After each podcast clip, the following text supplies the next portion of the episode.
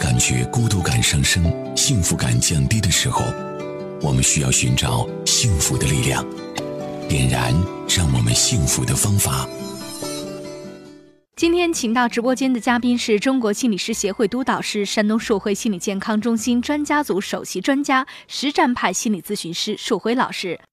把我们现实生活当中一些职业的特性带到生活当中，带到家庭，带到孩子这种亲子关系当中，无形就会给人形成一种压力。其实不光是教师这样职业，嗯，比如说有的丈夫可能会埋怨妻子啊，你在外面是高管，你回家之后也把我当你的员工吗？哎，就对嗯很多这种控制欲，它是无形当中带到我们的生活，会让人有一种就是角色无法去分离的这种状态啊。哎，把工作的情绪带到家庭里面，把工作当中的这种角色也带到了家庭里面。嗯，是这里边有一部分就是跟我们传承的一些文化的一些特质是有关的，嗯啊，就是我们认为对的，在家庭的关系当中未必是对的，嗯啊，在婚姻关系当中可能是要经受一些考验的，包括在亲子关系里面，呃，就像您刚刚说的，就是嗯，我们往往认为啊，嗯就是社会角色跟家庭角色是相对应的。比如说，什么叫社会角色跟家庭角色相对应呢？比如说，嗯、我在这个家里，我我挣的钱多，然后呢，我的社会地位相对在社会角色当中社会地位相对高一些，嗯我在这个家庭当中我就是说了算的。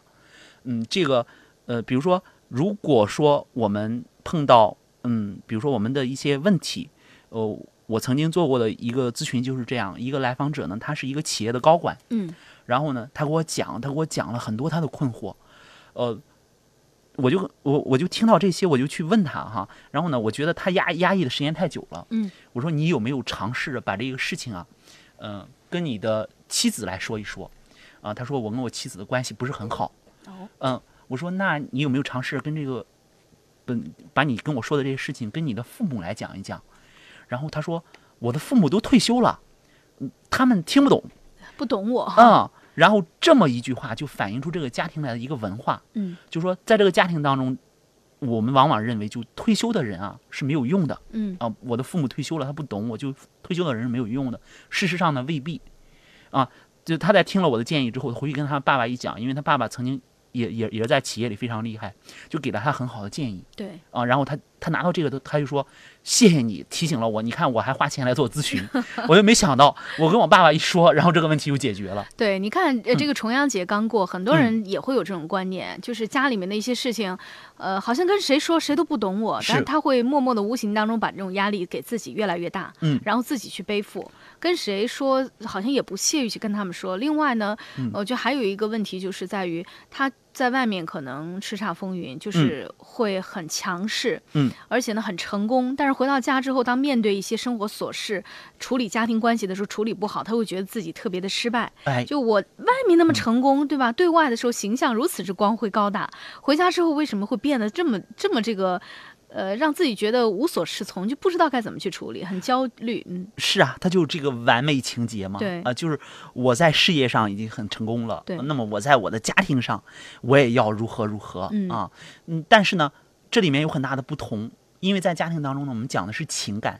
比如说在在事业当中，可能讲的更多的是智慧呀、然后讲的更多的是你的你的管理能力呀、呃，如果你是一个创业者的话，你创业的眼光啊，嗯，呃，你的你你你你你的这种呃理论支持能力啊，但在家庭当中不是这些，嗯，啊，家庭完全是一个以情感为主的对这样一个，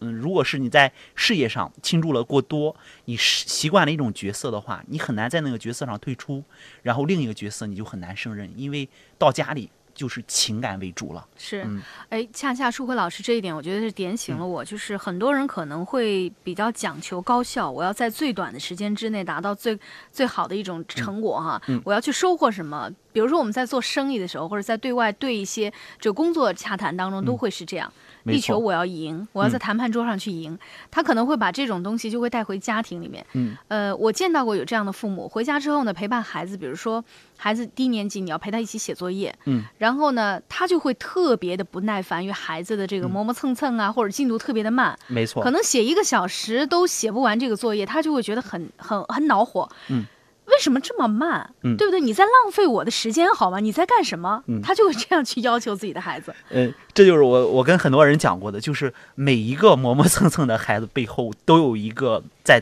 始终在催促着的父母，对，或者是催促着的妈妈啊。每一个不太爱干净的孩子，嗯就是我们就说不太爱卫生的孩子，嗯背后都有一个特别讲究卫生的父母，为或者什么是会有这爸么爸或大者的反差？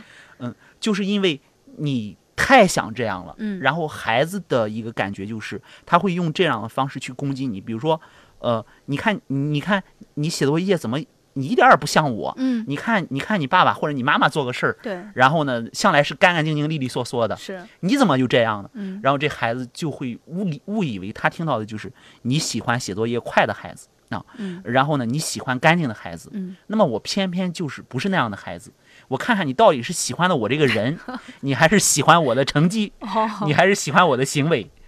哎呦，我觉得如果是这么看的话，孩子们还是特别的，怎么讲，就是还是嗯高智慧的。嗯，就是他他会知道我要用另外一种方式来博得你的认可，或者说引起你的注意。是这样。他就哦说，那我不像你想象的那么优秀的话，你对还会爱我吗？嗯，然后孩子呢，可能不能像像所有的孩子不能都像我们这样清晰的表达，嗯他们就会用行为跟你说话，嗯啊，就会用比如说我我写作业就是拖拉，而且你越着急我越拖拉，嗯，这是一个比较高级别的对抗，或者是一个比较高级别的跟父母的这样的一个这这样的一个对抗啊，嗯，就是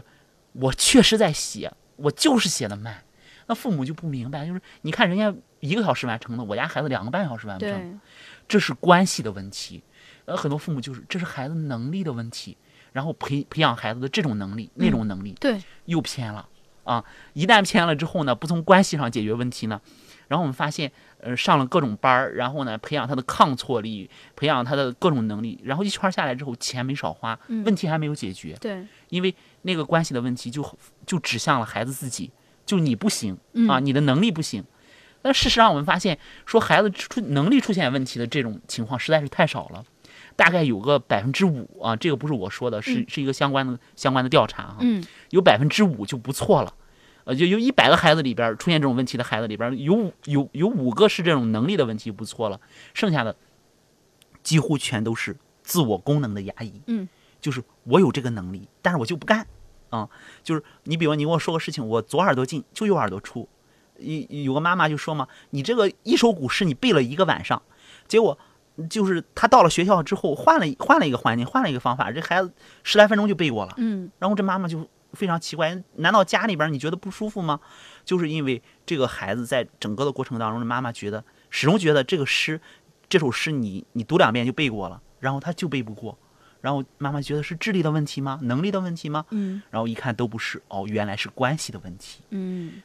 关系，嗯，我们调整到一定的程度之后，我发现孩子的一些能力就自然而然出来了。嗯，看来真是不能小看这种关系啊！而嗯且呢，任何问题不能只看表面，不是说学习慢它就一定是跟智力啊，或者是孩子的能力有关，没而错是你应该深究其实背后的故事或者背后的原因是要跟自己的父母相关联的哈。是这样，嗯好的，感谢各位今天的收听。另外呢，场外热线是幺五五八八八六九二八九，幺五五八八八六九二八九。我们节目的微信公众号码是和你在一起幺零幺幺。